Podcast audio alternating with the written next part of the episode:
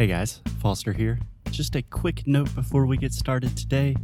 We are doing something very, very cool in 2020. So, this year we are going to do 12 language challenges in 12 months. So, on the first day of each month, we will start a new language challenge, and each challenge will focus on a specific topic or subject to help you really, really improve your English.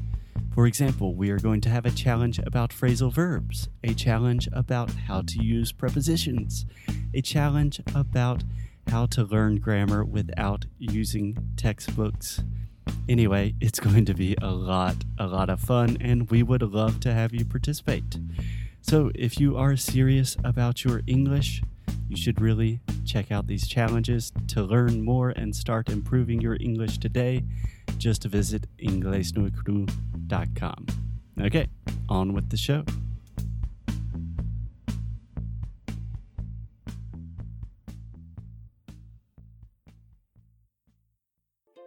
Hello, hello! Mais um episódio aqui do Inglês de Necro Rádio e eu venho dar o meu recado do dia, que é a promoção maravilhosa que o Cambly está tendo, que ainda está tendo durante esse ano inteiro conosco, que é ganhar uma aula de graça lá na plataforma de inglês que, obviamente, o Cambly tem.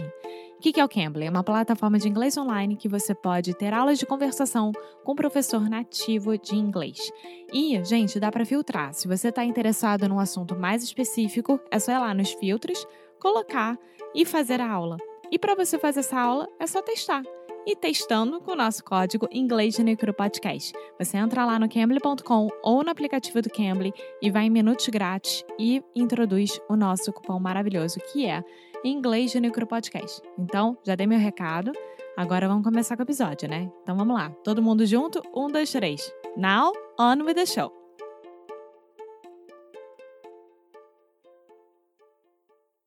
Hey, Foster! Hey, Alexia. Hey! Hey, what's up? Today is the last day of the year, of the decade. The last day of the decade. My goodness.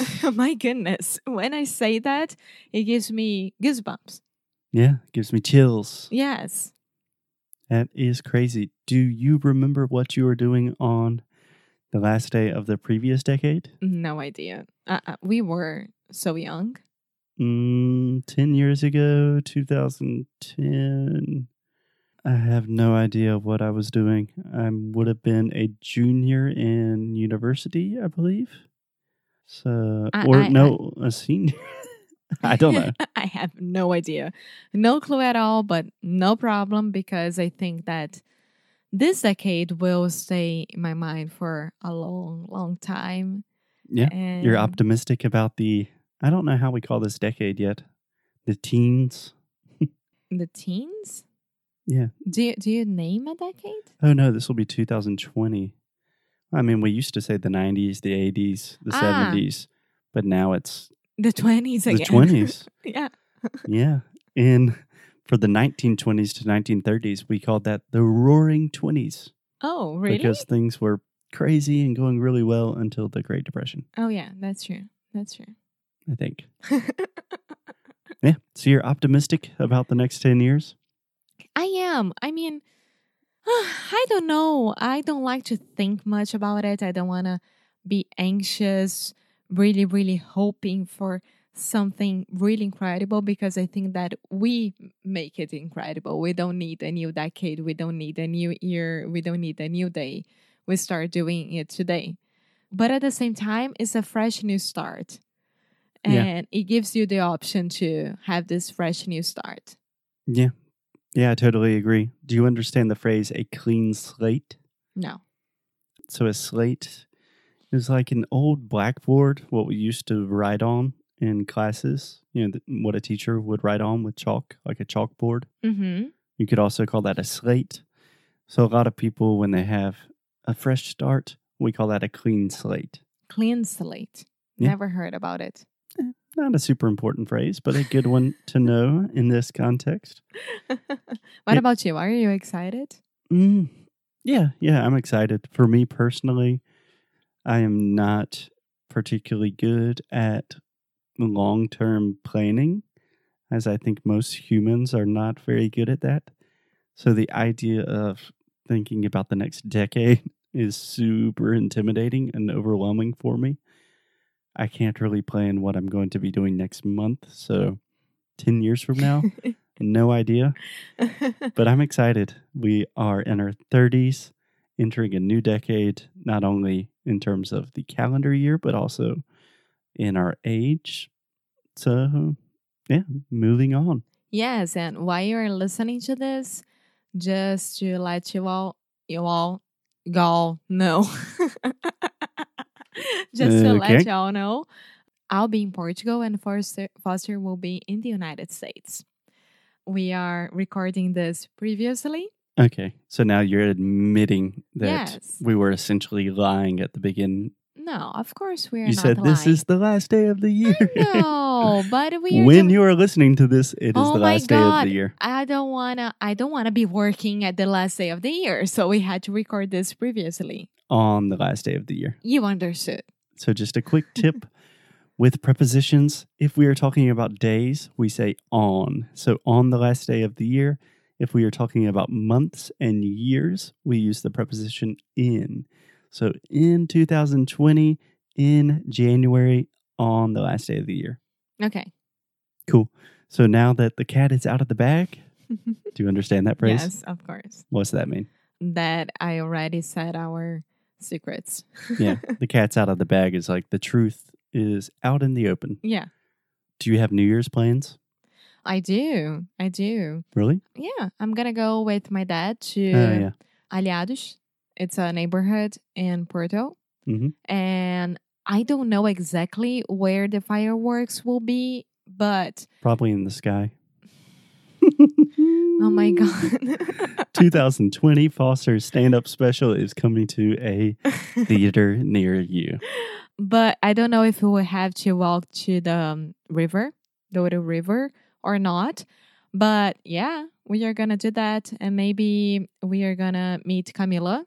Hey, Camila. Yeah, I don't know. I need to plan, but I know that my father and I we won't be staying at home this time because it's our new city, new country, new everything, and we deserve going and see the fireworks.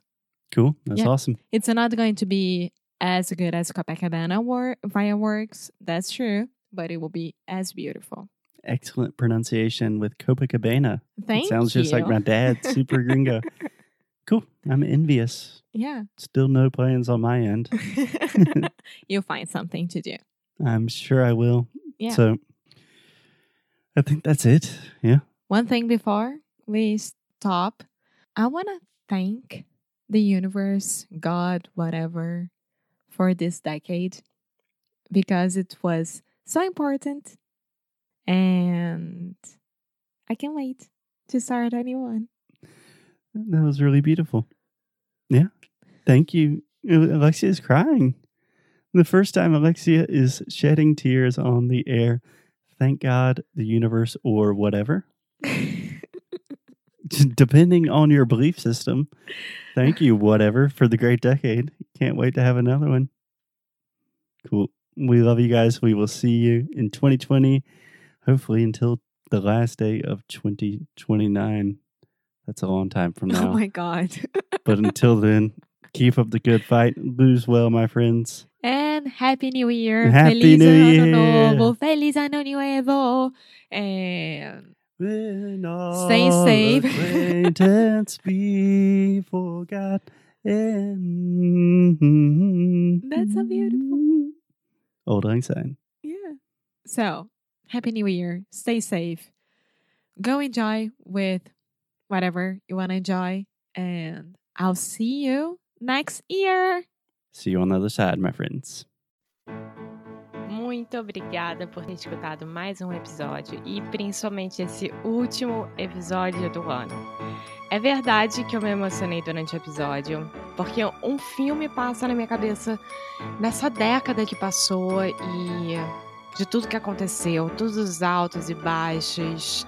Então, eu queria estar aqui agradecendo a vocês, principalmente por por estar aqui diariamente conosco e por continuar com esse apoio incrível que vocês nos dão, de a gente continuar fazendo um trabalho que a gente ama e principalmente fazendo a diferença na vida de vocês. Ao mesmo tempo que nós somos uma escola de inglês, né, que nós somos um podcast de inglês para ajudar todo mundo, todos os brasileiros a melhorarem o inglês, nós também somos seres humanos e estamos aqui falando das nossas vidas pessoais para vocês. Então, ao mesmo tempo que vocês se sentem íntimos da gente, a gente também se sente íntimos de vocês. Então, é uma troca muito, muito boa e muito especial, digamos assim.